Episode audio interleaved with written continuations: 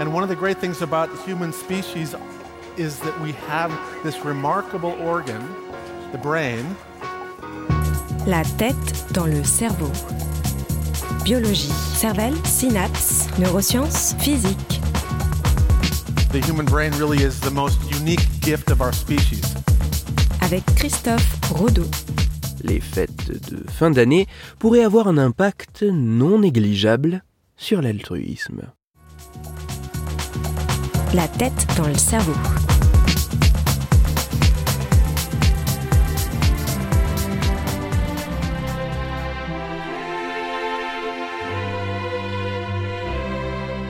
L'altruisme peut se définir comme ce comportement coûteux pour l'individu l'effectuant, mais ayant pour finalité de profiter à une ou plusieurs autres personnes sans attente de réciprocité ou de compensation pour l'individu qui en est à l'origine.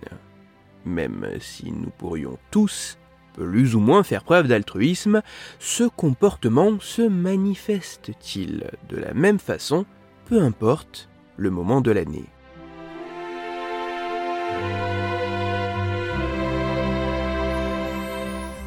Pour tenter de savoir si l'altruisme pouvait être plus prononcé au moment des fêtes de fin d'année qu'un chercheur suédois a mené une étude dont les résultats ont été publiés en 2018. Pour ses travaux, le scientifique a étudié le comportement d'individus qui, entre 2006 et 2014, ont déposé dans l'une des machines de collecte des 374 enseignes de la chaîne de magasins Coop leurs canettes et bouteilles destinées au recyclage. En effet, suite à ce type de dépôt, les individus pouvaient faire le choix de recevoir de l'argent de ces contenants consignés déposés ou de reverser cette somme à une association dont les actions s'effectuent à l'étranger. Au total, le chercheur a examiné plus de 50 millions de ces choix qui, dans certains cas, pouvaient relever de l'altruisme.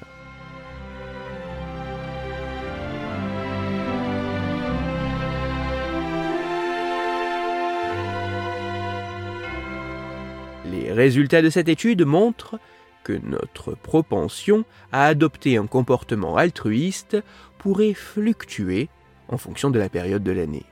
En effet, il semblerait qu'en décembre, en moyenne, la probabilité de faire un don augmente de 14%. Un mois de décembre durant lequel la part des dons est bien supérieure à celle de tous les autres mois de l'année. Mais ce n'est pas tout car cet altruisme semble pouvoir persister, au moins en partie, au cours du mois de janvier.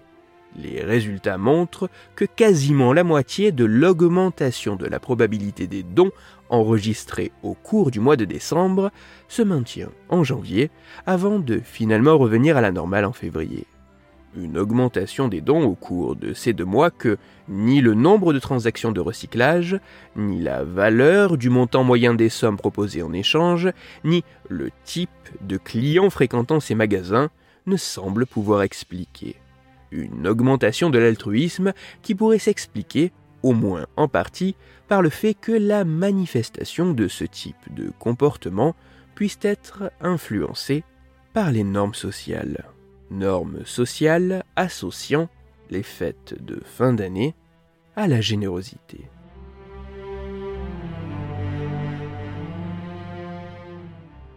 Même si les résultats de cette étude nécessitent d'être confirmés et approfondis dans des contextes plus divers et sur davantage d'individus, d'âge et de cultures différentes, et même si les mécanismes en jeu doivent être mieux compris, il apparaît que notre propension à l'altruisme pourrait se manifester de manière différente au cours de l'année. Car si ce comportement semble ancré dans le fonctionnement de notre cerveau, il pourrait également être influencé par des éléments culturels. Ainsi, les fêtes de fin d'année pourraient avoir un impact non négligeable sur nous, nous poussant à faire preuve de plus d'altruisme. Pour aller plus loin, je vous renvoie vers un article disponible gratuitement en ligne qui a pour titre L'esprit de Noël est-il visible dans le cerveau? Il est écrit par Lise Loumet et il est à retrouver sur le site scienceetavenir.fr. Toutes les études scientifiques m'ayant servi à écrire cet épisode, ainsi que les références de l'article pour aller plus loin, se trouveront sur mon site, Cerveau en argot, dont le lien se trouve dans la description de l'épisode. Dans cet épisode, j'ai parlé de l'importance que les fêtes de fin d'année pourraient avoir sur nous. C'est pour cela que je vous invite à écouter l'épisode numéro 160 de la tête dans le cerveau.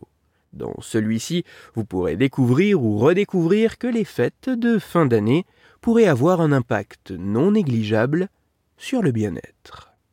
Pour continuer à échanger, vous pouvez me retrouver sur les réseaux sociaux, sur YouTube ou me contacter par mail. Tous les liens sont dans la description de l'épisode.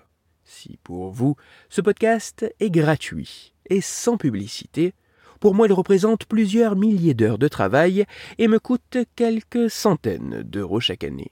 Alors, un très grand merci à toutes celles et ceux qui prennent le temps de me faire des retours, de partager mon travail sur les réseaux sociaux et de me laisser de très sympathiques commentaires et 5 étoiles sur les plateformes d'écoute de podcast. Christophe Rodeau. La tête dans le cerveau.